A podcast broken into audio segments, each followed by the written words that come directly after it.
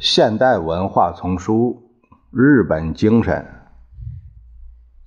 作者美国 Robert C. 克里斯托弗，由马全、孙建龙翻译，事了播讲。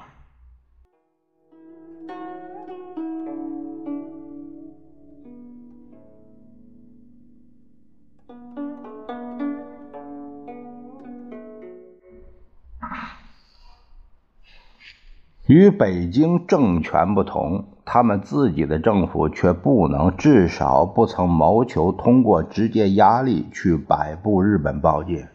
然而，各全国性大报几乎从不率先揭露政府中或执政的自民党上层圈子中的丑闻，其中理由是，尽管也尖锐地批评官方。日本记者与他们报道的官员、政治家有着某种奇特的共生性。这种共生性的根源在于，每一个日本政府机构，包括主要的县市机构，都有自己的新闻俱乐部。经常采访一机关的记者，都属于该机关的新闻俱乐部成员。啊，这类俱乐部通常不接纳外国记者，这是排外心理的又一表现。用日式的英语说，总共有大约四百个记者俱乐部，每一个都能对官方或所采访的日本官员施加重大影响。例如，在我七十年代访日期间，福田赳夫首相歉意地通知我的杂志。驻东京分社，他很高兴与我进行一次私下会晤，而不是有案可查的正式会谈，因为首相办公厅的记者俱乐部限定了他与外国人会谈的次数。更重要的是，新闻社也行使同样令人生畏的权利。再迟钝的日本官员也会设法让自己的记者渡路。俱乐部充分了解自己关于未赴实施的重大决策的最新想法。这一切意味着日本记者能够而且确实向读者提供政府活动的详情以及对尚未做出的官方决定的可能性的预告。读者对于这些洞察是要付出代价的。实际上。每个记者俱乐部都起着记者团体的作用。新闻到手后，团体中高级职员组成的非正式领导层决定哪些东西重要，哪些不重要，然后全体成员再开始为自己的报纸编排稿件。这种情况难免会造成日本主要报纸口径上令人生厌的雷同。说三大报纸在政治上态度是一致的，恐怕太夸张。朝日新闻是三重奏中最激进的，每日新闻最谨慎。但假如你在一家报纸上看到某国内的，呃，这某条新闻，确实也就等于看了三份报纸了。这种由记者俱乐部造成的日本新闻界一体性，这个。更大破坏在于，它扼杀了记者们的个人创造性。假如会员接到维护一位采访对象利益的指示，便在某些事情上为他保持缄默。日本报纸编辑不像美国编辑那样毫不留情地强迫记者们去抢新闻。所以，日本官员也就比美国同行幸运，得以免受被记者穷追不舍之苦。当代日本最能说明以上情形的例子，便是前首相田中角荣长期以来出色的高绳表演。假如田中处在美国，关于他的一切事早会引得年轻的记者们蜂拥而至了。在早期政治家生涯中，田中曾被指控接受了煤矿界的贿赂。尽管这一指控最终被推翻，但田中已被广泛视为精明的投机家。在执政期间，他稳步扩大自己通过创业不动产交易积累的财富。有这样的传说：他于1972年走完了通往首相之路，大大得利于选票生意和日本人委婉称呼的金钱政策。同样意味深长的是，一旦田中角荣担任首相，政府幕僚中的地产投机便剧增到不同寻常的高度。尽管存在着如此暧昧的情况，日本各主要报家并不费心去严肃对待田中的私人财富和他对政治成果的创造性运用。真正采取这种态度的另一个出版物，是一家名为《文艺春秋》的月刊。与《朝日新闻》《每日新闻》相比，它的情报资源是微不足道的。然而，1974年11月，《文艺春秋》的编辑们却设法凑成了一份关于田中财产交易的61页的报道，和其他材料一起，得出田中在首相竞选中投入的贿赂超过。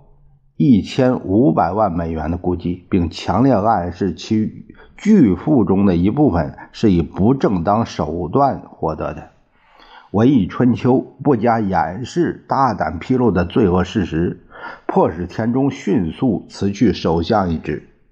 甚至在这家报纸的揭露公诸于世之后，日本主要报纸对此事仍固执的不予理睬，直到刊载这一新闻的。新闻周报国际版和其他一些外国出版物在本国出现，使得他们难以继续保持沉默。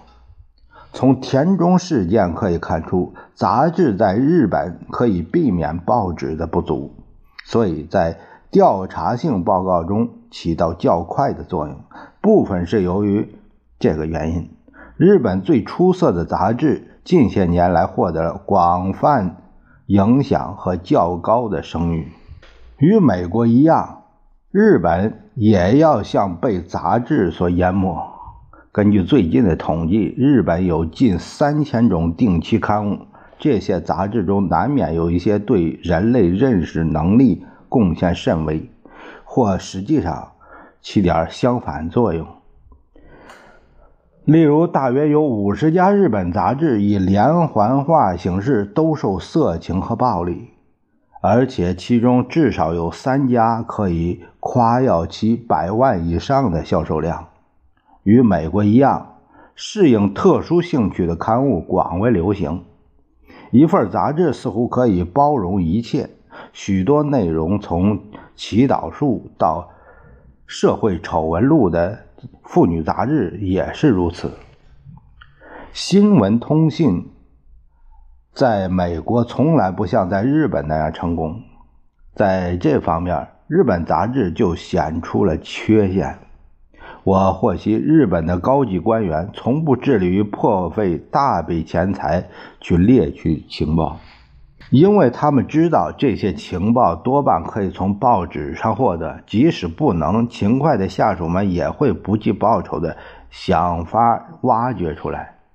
像英国一样，日本也没有真正的新闻杂志，大概因为全国性报纸基本上起着美国《时代》和《新闻周刊》同样的作用。不过，作为补偿，日本有大约七十家大众周刊。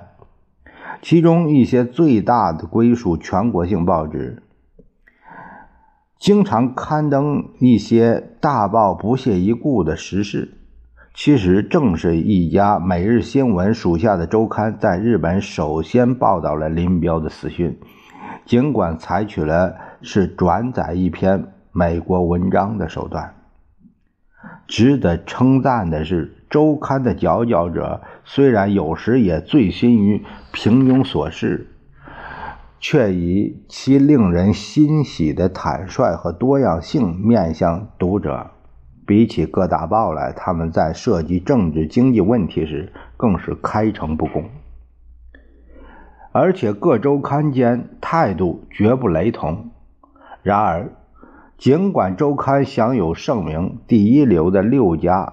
左右周刊具有五十万份或更多的发行额，但对日本人民思想的影响力则不及月刊。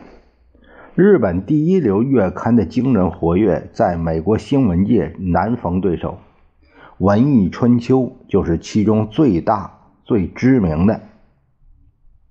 时常引的学术专家们就哲学到社会学的各类问题撰写文章。从内容的知识水平上看，《文艺春秋》明显高于《哈珀斯》或《大西洋月刊》。早在七六年，该刊的月销额就达到一百万册，按人口计算，相当于《大西洋月刊》和《新闻周刊》在美国的发行量。和报纸相比，杂志更易拥有长期的读者，所以《文艺春秋》的订户实际上接近《每日新闻》，总之已达上百万户。这意味着日本人中相当大的一部分经常参与分析复杂问题。由于许多撰稿人都是教授或曾是教授，《文艺春秋》难免刊载一些左翼观点的文章。但是，他也可以登载，而且确实登载了抨击日本共产党困境的文章，以及关于日本应不应该当和在某种何种程度上加强军事力量的各种观点。简言之，尽管有许多不足之处，日本报纸仍然是一个主要的全国性信息消息来源。只需要看看每天的日报，一个街头的日本人便可以比大部分欧美报纸的读者更了解本政府的内部工作。同时，借助自己锁定的周刊、月刊，他可以了解各种有代表性的观点，还可以了解到官方更惊人的内幕。这一切看起来会造成沉重的阅读负担，但是。坦然接受这一负担的日本人的数量令人震惊。根据1979年的一次调查，百分之五十二的日本人除了看报之外，至少还看一份周刊；同样比例的人至少看一份月刊。考虑到日本人惯于长时间工作，我们会感到难以理解，他们怎么能这么大量的阅读。而仍然能和美国人投入同样的时间看电视，可这却是事实。一九七五年一次调查表明，当时的普通日本人每个工作日花三个小时十九分钟，每个星期花四个小时十一分钟看电视。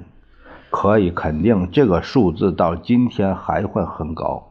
在特定的一部分日本人中尤为显著，甚至在1975年时，典型的日本妇女每天也比丈夫多看一个多钟头的电视。一些学龄儿童每天有五个钟头盯着电视看。为这些忠诚的观众效劳，日本创造了可以说是世界上最丰富多彩的节目、最发达的电视播出体系。与英国一样，日本也同时存在私人和准官方的频道。日本有近一千五百个甚高频电视台和一万个以上的超高频电视台。如此众多的电视台都由日本广播协会 （NHK） 操作。在组织上，NHK 类似美国广播公司，与 BBC 一样，它的大部分资金也来自电视机主人的用户费。日本广播协会所属电视台中有一半完全限于教育以及文化节目，甚至它的大众电视台也只得低于百分之三十的时间用于娱乐性节目。对比之下，私人的四百七十多个甚高频电视台和两千九百个超高频电视台，主要致力于娱乐。据说他们播出时间的百分之三十用于文化教育。